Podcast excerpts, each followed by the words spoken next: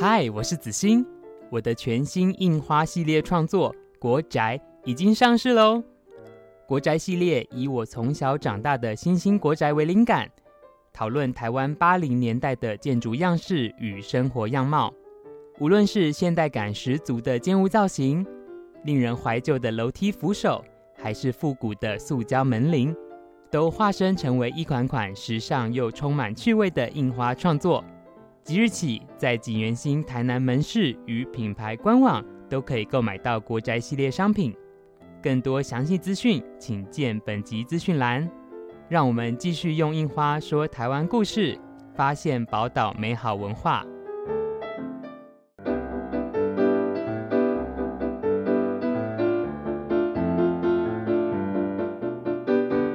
欢迎收听小男生。台南赤崁不止赤崁楼。更多好吃好玩，不离哉！本节目由台南百年布庄景园兴制作播出。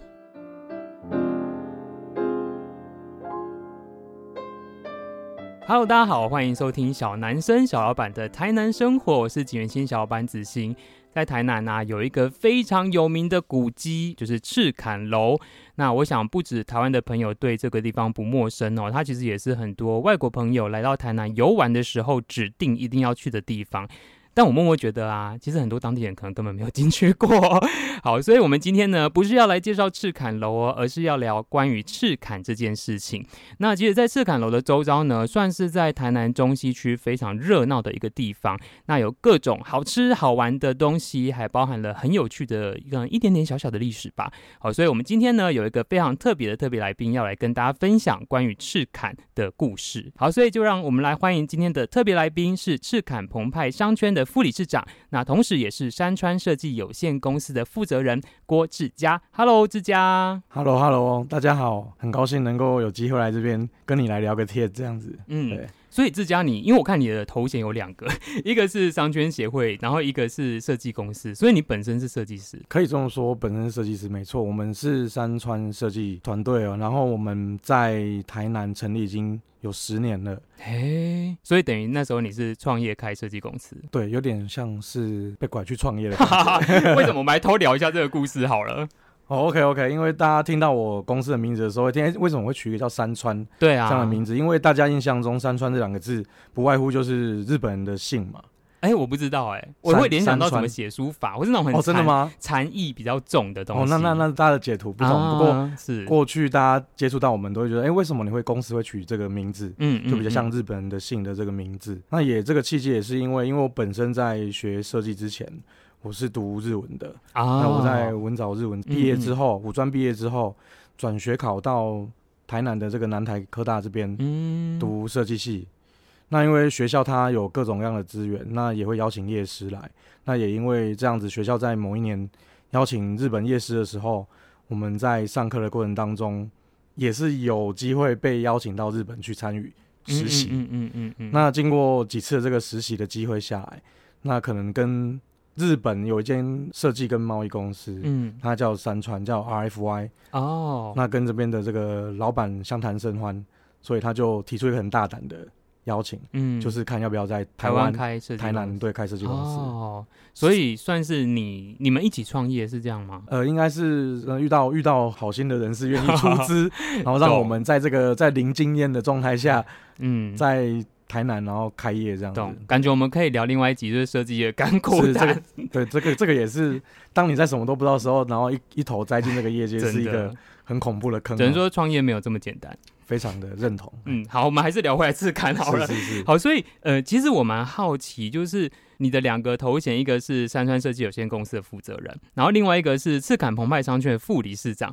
其实当初我们第一次认识的时候，我蛮惊讶，想说，嗯。商圈的副理事长感觉应该是要卖珍珠奶茶，还是卖什么葱油饼？为什么会是一个设计公司的负责人？就是你跟赤坎地区的缘分到底是什么啊？我们公司在一开始的时候是在学校育成中心创立的，嗯，嗯，但是你知道我这个人就是有点被关不住，嗯、在在学校可能可以发挥的部分觉得比较有限，那我们也比较叛逆一点，所以就想说能够早一点出来社会上真正的去被历练检视，嗯，那正好在。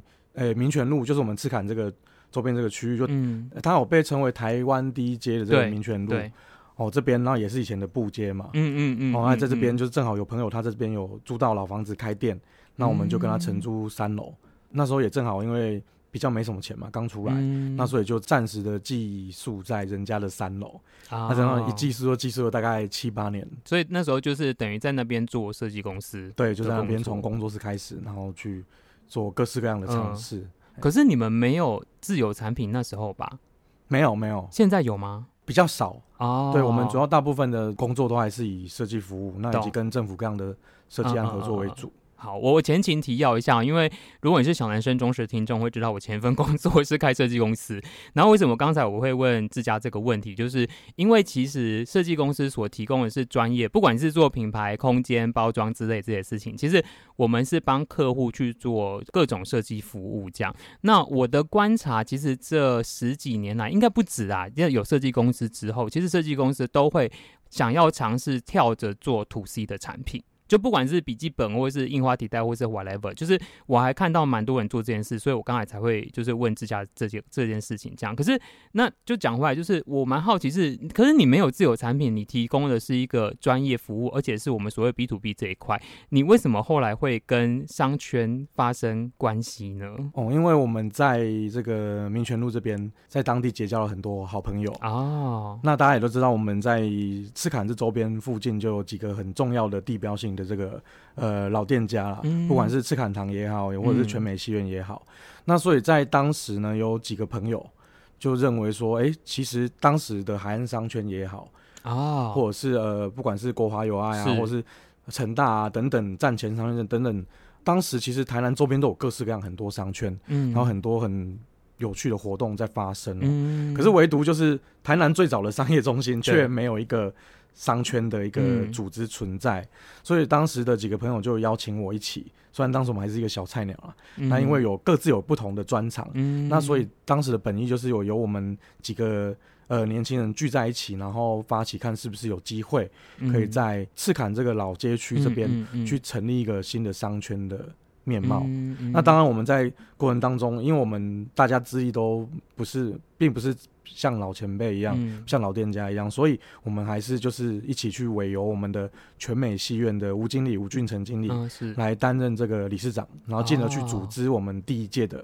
呃，赤坎澎湃商圈哦，是，哎、欸，所以他到现在多久啊？他到现在其实也才第三年，要迈向第四，嗯、而今年要算是第三年，要迈向第四年。嗯嗯嗯嗯。刚才其实，在前一题里面呢，那时候自家有聊到一个，就是以前民权路是布街嘛，对不对？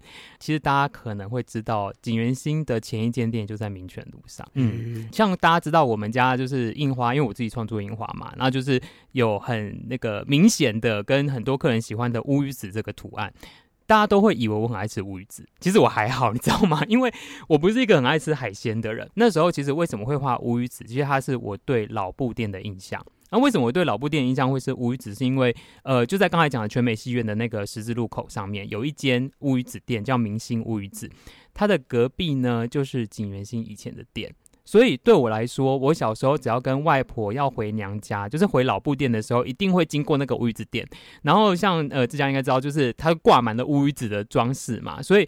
我小时候只要看到啊乌鱼子，看到乌鱼子就知道布店倒了，所以其实这个图案画的是我对呃老布店的印象。这样，那当然因为以前其实像大家可能现在会以为说，哎、欸，台南买布的地方就在大菜旗，可是其实以前真正的布市跟中大盘商其实全部都在民权路上面。哦，都在民权路上。对，其实都在民权路上，所以有时候我就会说，哎、欸，如果那个民权路啊，现在在住的还是原本那一家人，那个以前都是不得了的人。呃，据我在那边的这个。经验了，那边非富即贵，嗯、就都是呃很多大企业，比如说台南帮他们的这个真的。主错这样子，所以其实当时呃，因为我们台南有老屋新力的关系，嗯、很多老房子都是很被重视的，所以当时老房子就非常盛行，被炒了一波。嗯，但很多人要到民权路找老房子的时候，其实很困难的。对，大部分大家都不愿意卖，真的，甚至是他们根本就不愿意租，放在那边他。宁愿就是被被课税，然后不去做新的运用，他也不想租给别人。嗯嗯嗯，对，因为他们不缺。对我我都会说，因为我在店里跟客人，就是外地的客人介绍，我就会讲要聊到民权路，我就说。你们不要看现在民权路好像是一条有一点年纪的街，因为它它称不上老街，因为其实他们那时候都市计划，我觉得还到到四线道还不错，这样那个真的是以前的台南天母哎、欸，我个人觉得。但是它其实有很多老的轨迹存在啊，像你说它有被被你说它不算一条老的街吗？对，但在我心中它永远都是最老那条街啊，因为大家都应该有听过所谓郑和下西洋这个故事。嗯嗯嗯。那尤其是在二段的时候，不知道大家有没有注意到，如果在台南上下班的人，只要骑经过那条路，嗯，地上会有一个铁盖，对。然后大家都会骑过去，没错。然后不知道这是什么东西。对。那其他旁边有一个那个石碑啊，对对对，它就是我们台南的大井头。对。传说那是呃郑和下西洋，嗯，有经过喝过的井水。嗯嗯。那你看郑和下西洋到现在的时间，可能距今已经四百年前。嗯嗯。所以呃也。当然不确定，不能没办法去明确考究，但是也可以足以证实说，这口井存在的时间已经很久了。虽然说它现在已经被这个道路的这个更新一直更新到跟道路齐平了，嗯嗯嗯，不过它这个古迹其实是很有意义，也很有很具代表性的。嗯嗯嗯。就是刚才那个之家讲的那个大井头，其实它的位置就是在永福路跟民权路的十字路口。对，现在的位置应该比较算是在靠近民权路这一条。在民权派出所的。对，然后它是一个 D 型的，很其实蛮大的哦，一个 D D 字形的那个一个地下孔盖这样。是。然后我们在前几集那时候跟犬犬在聊那个旧台南府城的事情，其实那时候我就有跟听众朋友分享说，以前的西门路其实就算是海岸线了，所以其实。在台南清朝时期吧，我记得有一个呃什么台南八景，就那时候已经有那种这种事情，就是。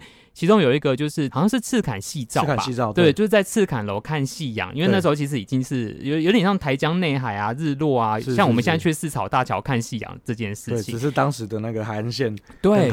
对对对，所以其实那一口井，我自己的幻想比较像是，哎，大家上岸之后可以取到的一个第一口，或是比较重要的一个井水的水源这样子。好，所以其实呢，现在在赤坎商圈里面，应该哎，我想问一下，这个范畴是哪里到哪里啊？你们现在怎么界定它？其实它是有一个范畴在的，然后我们这四百年前赤坎区就是商贸鼎盛嘛，嗯对，所以东至中一路，西至西门路，然后恭后街，不知道你们知道光后街对，嗯。然后北至成功路，嗯嗯，南至南民生路，嗯，所以就是有这样的一个区域，对。不过据说我们的理事长慢慢的在。扩张当中，所以我不管怎么样定义，都有点追不上他的速度。哦，好的，对 对对，呃，所以呃，我自己的观察，不管刚才我们提到的赤坎楼，然后或是后来他前面的武庙嘛，是，然后到全美戏院，到新美街，甚至到 maybe 民权路上面，其实现在也算是蛮多游客会去的地方。哦，我觉得为什么会讲游客，就是。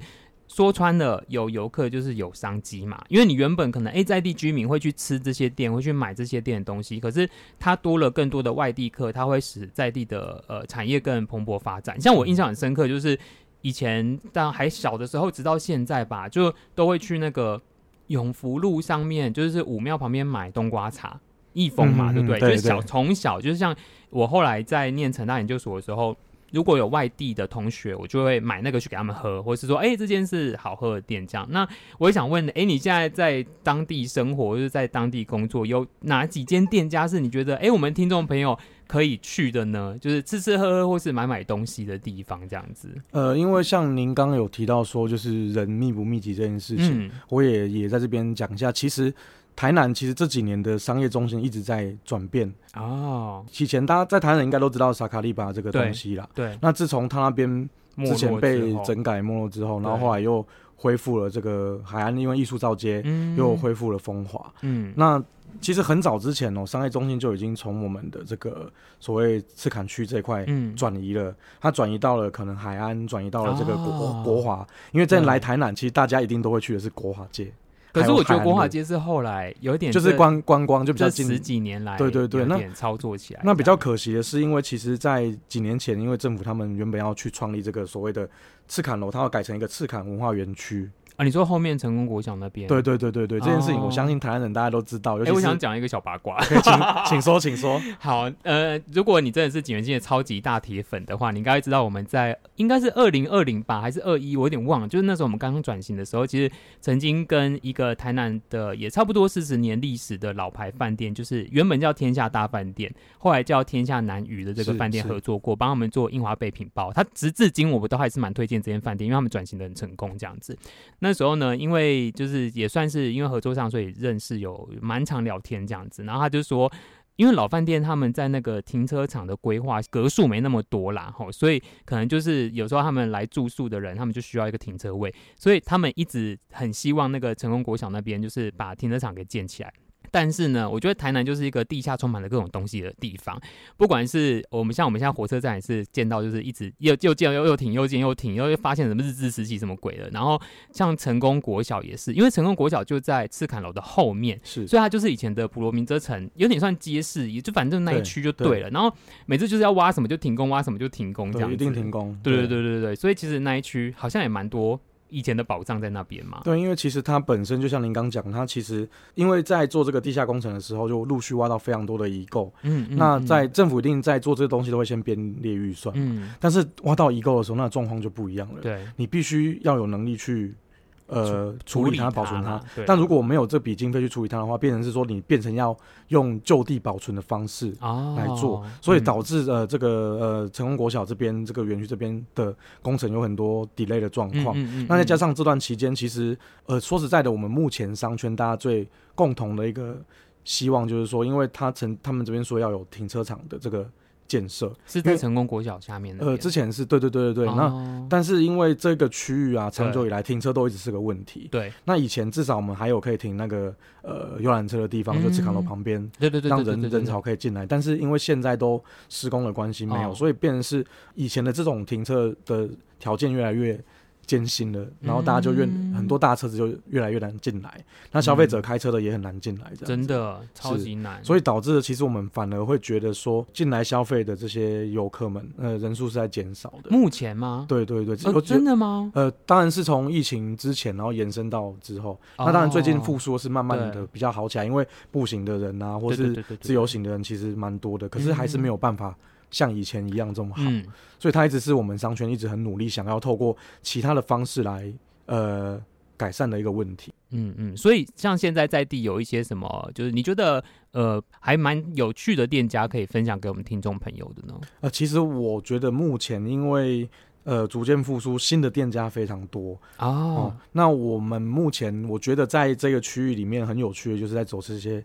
老巷弄了，其实都脱离不了老巷弄，很多很多有趣的故事跟一些大家比较少知道的古迹，嗯，或是一些新的店家都在这个老巷弄去展开，所以大家可以多逛逛这老巷弄，不要害怕走进去。对，台湾治安治安很好，对啦，你晚上走进去都不会怎么样。嗯，而且我们这边有一个很大的特色，就是其实，在商圈的夜晚哦，啊，我们这边。各种特色的这个酒吧都有。啊，新美街、新美街也好，或是赤坎街也好。啊，对，像那个什么，欸、有很有名那一间。赤坎中药行啊，然后或者是我们龙吧，或者是 ICRT 等等的，在大天后宫那边，其实我们有好多好多的这个白天你完全想不到，因为它就是一个很传统，看起来比较。嗯呃，老的一个街区，但是晚上那个夜色一黑之后，你会发现有很多不一样的那个酒吧、特色吧都在这边，嗯，蛮酷的。所以我们也希望有机会可以来做一集，就是。酒吧商圈酒吧巡礼 可以哦，因为我想要再跟大家聊一件事是，呃，像景元星也算是在巷子里面，因为我们在中正路的巷子里面这样。那呃，说实在的啊，因为我在这边开这间店也差不多三年多了吧，然后我发现确实你要一般游客走进巷子有一点难度。我觉得倒也不是说大家担心进来会被抢或是什么治安，而是。因为台南很多巷子入口都很小，是，然后或者是说，哎，他从入像巷口探头，觉得好像里面不热闹，他就不会走进来。可是我要给大家一个蛮有趣的小观念是，其实啊，就是呃我的自己的感觉啦，因为在台南的正大路上，好，我举例，例如说正国华街、正中正路、正西门路，甚至到正正兴街，就是你只要呃门牌不是巷的，是这条路几号的，其实那个房租很贵。所以一般像我们做这种文创啊，或是像刚才就是提到的这种酒吧比较有趣的店，其实我们会很难负担得起这种呃场域的空间的租金这样。所以其实大家就会往巷子里面钻，然后往巷子里面钻，除了它的租金比较便宜以外，其实还有另外一个原因是，其实我们都算是指名型的店家。就是我就是来台南，或者我就是要去逛这间店，嗯，所以我们其实当然我们也很希望一些路过的朋友可以走进来逛。可是其实他之所以可以生活在这边，就是因为哎、欸，其实我们有自己的客人在，嗯、那会有自己的客人，代表我们一定是哎、欸，在品牌经营上，在产品创新上，甚至在服务上面，我们很努力的做这件事，所以。我自己观察，这也是台南为什么我们都会很推荐客人往巷子里面走，因为你看，像我们巷子里面古着店就三四间呢，然后还有那种超级老店，什么旗袍、绣花鞋，我们之前也访谈过的，就是你往巷子里面走，其实不止你可以看到很多。呃，不可能不到一百年，可能就是六七十年的一些很有特色的建筑物以外，其实你会发现一些很新的店，其实是存在巷子里面的这样子。嗯嗯。所以像现在等于是这几年成立了，就是赤坎澎湃这个发展协会嘛，是那它里面的。组成大概大家都在做些什么事？因为像你是设计公司的人嘛，是是。那其他呢？是像我们这种做文创吗？还是？嗯，这边我也可以跟大家解释一下。嗯，因为为什么？呃，首先是赤坎澎湃这四个字。对对，就我刚我像我刚刚讲，就其实我们一开始是有呃三个不同领域的人，嗯，那包含我，嗯，那我们一开始就是希望说能够将这么传统、长久以来都没有去变的这个商圈。用重新用品牌的方式，一个很容易被记得住的方式来包装它。我们大家发想了之后，用赤坎澎湃，嗯，那台语的谐音就很像架杠澎湃啊，是这样子。对对对，所以在这四个字出来的时候，其实是比较能够，因为大家一开始就是都被找来。对，其实很多人虽然是在这个范围的人，这个街区的人，他们都不知道来要干嘛，为什么要突然要成立商圈？对，所以我们一开始，其实我们还是我我自己个人还是会以设计师的。角度去思考，说我要怎么样先把这个品牌，嗯，让大家有印象，然后朗朗上口，嗯，好去把他们聚集起来，嗯，所以当时是以这样的一个面向出发来把这些人串联起来的。嗯、那当当然，大家一开始也都很好，就是对这样子的一个发想跟方向是没有太多呃意见的，所以我们就比较大胆的用这样子的方式去创造一个感觉比较有我们老刺砍江湖味的一个品牌，然后在在地出现。嗯，那再加上其实赤坎以前。我刚刚我们有提到嘛，这边这个街区非富即贵，嗯，以前的电影院也好，一些士绅也好，其实都坐落在这个区域，因为你要有一定消费能力的人才可以去享受这些比较以对以前来说比较高级的娱乐嘛，所以以前这边电影院也特别多，嗯，那包含刚刚提到的这个我们。这个商圈的一个精神地标，嗯，全美戏院，它到现在已经也七十七十几年了，嗯嗯，哦，存在很久，嗯，那像这样子的娱乐，对以前来讲都是相相对的比较奢侈的，嗯，所以也间接的表示这附近的人，他们都是在以前比较有一定的品味存在，嗯嗯，那当时呢，因为在台湾这样子的一个我们这样子的一个华人民族，还是会很讲究，就是聚在一起这件事情，对，所以当时的士绅等等，他们都会有一件事情发生，叫做家聚。啊，真的，对，就是每每年，或者是不管他们的周期，哦、他们都会呃邀请在外地的朋友也好，或是亲人也好，大家重新回来聚在一起。嗯嗯嗯。那在这个时候，家具会发生几件事情。嗯，哦，这也是我们一开始在构想的一些方向，嗯、就是一定会送礼。啊，那在以前，呃，比较有品味的这个阶层，他们在送礼的时候是非常讲究的。嗯，他们会随着各个节气的不同，嗯嗯嗯，去送相对应的东西。比如说我们刚刚提到乌鱼子，对，什么时候就一定会送哎最好的乌鱼子、野生的乌鱼子等等的。那什么时候送什么样的水果跟什么样的蔬菜，是符合当地的节气。那当时也是会品酒，嗯，有音乐，嗯，然后有有这个电影文化，对，所以当时的家居其实可以想象成是一个比较像是在品味各种。娱乐跟符合当地时令的这个食物的一个聚会，嗯，所以我们那时候就很想把这样家具的一个形象去延续到我们目前的这个商圈的一个发展理念，嗯，那所以也变成了我们商圈其实很重视板德这个元素，哦，因为板德对我们来说，现在它就是现代的一个形式，对，介于传统跟现代的一个形式的家具，把大家聚在一起，然后中破赛奉上最是。最最精致的、最多元的这个菜色，这样子，所以我们。赤坎澎湃里面“澎湃”两个字其实也包含这个意义，就是你来我们这商圈，我们这个板的里面会有很多不一样的这个特色店家，让大家来品味。嗯，嗯，嗯，那刚您提到就是我们商圈里面有怎么样的划分？其实最一般来说，其实吃的一样还是最多，因为我们台南是这个美食之都嘛，嗯，所以我们吃的一定是占多数。嗯，可是大家不要忘记，其实以前在呃民权路这边、永福路这边，其实我们以前这个区域是十字大街。嗯，那十字大街里面它其实有很多的工艺存在，对，像以前有我们所谓的这个竹编也好、嗯、木雕也好、纸塑也好等等的，所以到现在我们在民权路上，不管是从一段开始，嗯，然后二段这边，我们都还可以看到很多以前。传统工艺的存在留存，不管是呃木雕雕佛，或是我们的这个刺绣，是都还有被留存下来。所以我们的商圈里面自然也就包含了这些哎有工艺相关的这些店家，很酷哎。其实，所以我们常常内部也会开玩笑，就是商圈通常其实以商业为商业导向为主，要想办法怎么赚钱。对，但是一旦我们在这么传统的街区里面，它有很多更老、更有特色的文化存在。我们变成是有时候文化跟商业是很难去。你们已经可以办商圈的公益展的吧？呃，常在做。对啊，就是它，它不像假设我们对 maybe 对外县市的刻板印象，可能就是哎，英歌就陶瓷，三一就木雕。是。可是其实像刚才提的，因为赤坎商圈，它其实算是台南非常非常有历史的一个地方。那呃，其实有历史的地方，它就是在地信仰会很很活络，因为可能它很历史非常久。那它衍生出来的信仰周边的东西，例如说像刚才提的木雕、刺绣，巴拉巴拉，就是他们其实一开始 maybe 是呃为了这些信仰的东西而存在，甚至到可能为了有钱人而存在，所以它其实会。很特别的存在在这个场域里面，就是因为那时候整个人的这件事情啊。对，因为其实我们也知道，台南其实庙宇的密度非常高，我们很多传统的信仰都留存在这个地方。那当然，就像你讲的，它量体越大，它就会间接的形成一个产业。嗯，那也就是因为有这些产业的需求，所以各项的跟庙宇相关的信仰的工艺产业都会聚集在这边。嗯。那当时因为我们这边这些工艺的发达，它也逐渐塑造了一个所谓台南体的一个。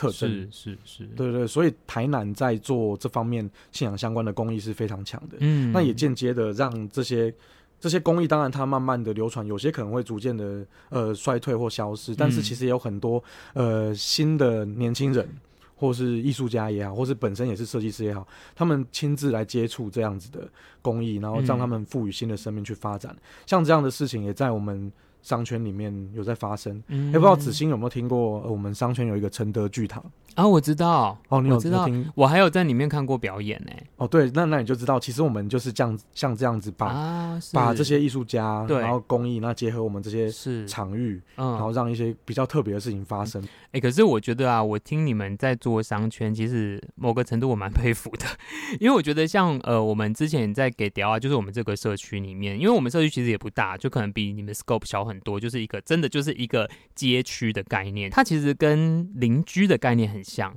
你邻居呢，有时候不求大家很麻吉，只求不要吵架，对不对？那像我们觉得我们街区还可以哦，就大家可能哎见到面还是会打个招呼。可是说实在，这里是我们上班的地方哎，我们来就是各忙各的。那当然有机会去做串联吗？就当然我们年轻的店家会这样想，可是可能老一辈的他也不是讨厌。他只是没有那个想象力，说阿阿基玛西被冲杀。对，所以其实我我蛮好奇，是你在一个这个已经有三四百年历史的商业场域里面，然后现在在做商圈发展协会，你们中间有这么顺利吗？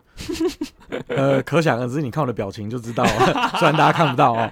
它它其实是相对非常难的，因为第一个，它商圈本身，我认为投入在这里面就要有一定的热情跟认同。而且你要蹲点蹲的久，让那些长辈知道你是怎么样的人。对，所以我觉得也是蛮幸运的，就是我们在第一届的这个理事长是我们全美戏院的这个、哦、我们的吴大哥吴理事长哦，因为他本身在地，他品牌很久，嗯，那在地可能大家也都认识，对，所以因为有了他的存在，其实相对在深耕这一块是是比较容易能够去掌握到各种各样的这个我们的这个会员他们的状况，但是相对的，的确，呃，我们坦白说在。我们执行端这边，我们几个比较年轻的，就像你刚刚讲的，他们可能比较没有办法有想象力去知道说我们想要形成什么事情，他是没有想象，因为他没有潜力。对，嗯，所以在一开始，其实我们刚提，我刚讲述到的概念，在一开始的执行是相当难的，嗯，甚至是等于是说完全被舍弃，没有办法去进行。嗯，因为大家可能没办法一下子看到成效，而像我们都知道，要去塑造一个品牌，它对。其实是需要时间的。对，但是现在坦白说，每一次每一年每一年的会员他都在改变，嗯、因为大家可能第一年看到，哎、欸，可能觉得没有什么太多的帮助等等，他他就说，嗯、那那他干嘛要参加？他不需要参加。嗯、那所以在这些事情没办法有效的被发酵的时候，就会转而大家会以比较被看得见的手段跟方式，比较快速的能够聚集人的方式去进行。对对对，嗯，所以进而会产生了各式各样的，比如说像呃，我们在这边呃，其中一个最成功也比较盛大的活动，就是我们有米杰兵哥这边跟我们理事长这边的这个万神节，嗯、相信大家来台南一定都有听到，万神节在今年也即将是第四哎第四届了，第四届了，嗯嗯，对，那他就是这样子算，因为每每次都创造极大的人流，是。这个是最有感的事情，嗯、也是大家都看得到的事情，对，所以就转变会有些部分会希望以这样的。状况呈现比较具象，对，比较具象。但是我相信，在这个里，这像这样子的类型里面，大家也是希望能够把传统工艺会看到。像万神节，他斌哥这边就很努力的去邀请了很多不一样的，不管是呃官各这样的官将也好，各样的义政团体也好，从我们台湾各地区邀请进来，让大家同时在这样子的万神节的一个祭典当中、市集活动当中，可以看到这样子的。部分对，那相对的，我们这边呃，我们生活节也是举办了两届了。嗯，那一开始赤坎生活节这边，他是打算是用以一种比较贴近商圈生活、比较轻松的方式，来让大家自然的来接近。是，那办了一二届之后，哎，蛮多人认同这样子的感觉，不错。那理事长这边就说，那不然我们把它扩大举办。嗯，所以今年也就是可能规模会拉到，就是呃，跟万神节之前一样的一个。大小当然摊位数可能没有那么多，是。我们今年也是大概拉了七十几摊。嗯，那今年正好又有那个金甘蔗影展在我们商圈跟全美去是。做一一些合作，对。哦，一些合作。那当然在目前他们能够做到的事情之下，哎，他们有一些活动是可以一起配合的。那所以我们就在今年就。把金甘蔗影展跟我们生活节去做一个串联，所以光是几看电影的概念吗？哦，对，因为其实我们一二届生活节就已经都有露天电影的存在了，那只是他们这次影展是在推崇台语影展这件事情，嗯、那跟我们台南其实是很契合的。是啦，是是是。哎、欸，所以刚才提到的那个赤坎澎湃生活节，今年是九月。对，九月九月十六号、十七号，在这个永福路，也就是全美戏院前面，我们会封街。大镜头这边，对，大镜头，它附近，附近，它从哪里封到哪里吗？呃，它目前就是从我们的这个民权路啊。民权路开始，开始从大井头开始，全美戏院这边，然后封到民生路，等于是把这一段呃去封起来。那它其实也是蛮长的啦。认真来说，它其实可以摆大概一百多摊的摊位。那只是我们会考虑到一些诶邻居的关系，停车场的关系，所以我们还是有去划分。所以我们这次总摊位来到七十几摊，但是也是很精彩，大家还是可以。来现场逛逛的，哎，可以大概介绍一下活动内容会有几个部分吗？好，好，就是除了市集以外，因为我觉得市集算基本盘嘛，对，市集是基本，吃吃喝喝买买这样。但是相信应该有更多，呃，不管是好玩好看，或是一些可以体验的东西。可以，我这边也跟也也也可以让我就是推广一下，就是说我们在十六号当天，我们会有一个我们赤崁。商圈第一届的这个大胃王比赛哦，真的吗？对，那要讲什么？讲到大胃王比赛，吃什么当然是不能先透露了，不然大家都糖就对，不然大家都提前练习。二号砂糖，然后大家开始狂吃。但我可以先说，我们就是有初赛跟复赛哦，是。那初赛这边，我们当然就是会让大家尽享这个我们商圈范围的美美食啦，哦，对对，所以就不怕不怕大家来这个品尝我们的美食。是。然后复赛就。更精彩了，嗯，所以如果有能力，这个有能力的大胃王们可以来试试看。嗯，那当然，我们因为是第一届啊，那个小试牛刀试试水温，所以呃，遵循我们的规则，那希望大家来享受美食，是，然后也要以自己的身体状况来来考量。至于吃什么呢，一定就是当天再公布了。嗯嗯，绝对不会是麦当劳就对了。嗯，你想吃麦当劳吗？我帮你准备。好，我我小鸟胃可能无法。对，那其他呢？还有什么？那其他当然就是我们这边会有两部台语电影，分别在啊，分别在。这个十六、十七号播出。那第一部，我相信它已经成为一个台湾迷音了啦。嗯，好、哦，那因为我们刚刚有讲到，因为是台语影展嘛，嗯，所以第一部也借由这个我们金甘蔗影展这边，我们有借到这个魔法阿嬷。啊，是魔法阿妈，你记得魔法阿妈最最最著名的那个迷因吗？对对对，就是要把阿妈吃掉，还是什么？把把阿妈抓去卖，还是什么？对对对，之类。对对，那所以大家对对对这个这个场景应该都是蛮蛮蛮熟悉的。嗯，那第二天就是播这个龙飞凤舞啊，对，它是好，它是好像是一五年的这个一个跟歌仔戏相关的一个贺岁片，嗯，很印象像没记错的话，讲错不要打我。对对对，嗯，会有这两部电影的这个晚上会播出，嗯，那大家可以就是逛逛市集，然后是。很 chill 的坐在，因为我刚刚有提到，就是半桌一直是我们。呃，商圈一个很重要的 image，所以我们的休息区就是会提供几个半桌。啊，真的，对对对，让大家在那边可以坐。当然，大胃王比赛也是会在那边呈现，是是是，对对对。然后我们还有这个那个推酒瓶的活动啊，对，然后还有那个人体套圈圈啊，人体套圈圈，怎么听起来有点怪怪的？没关系，当天就可以看到。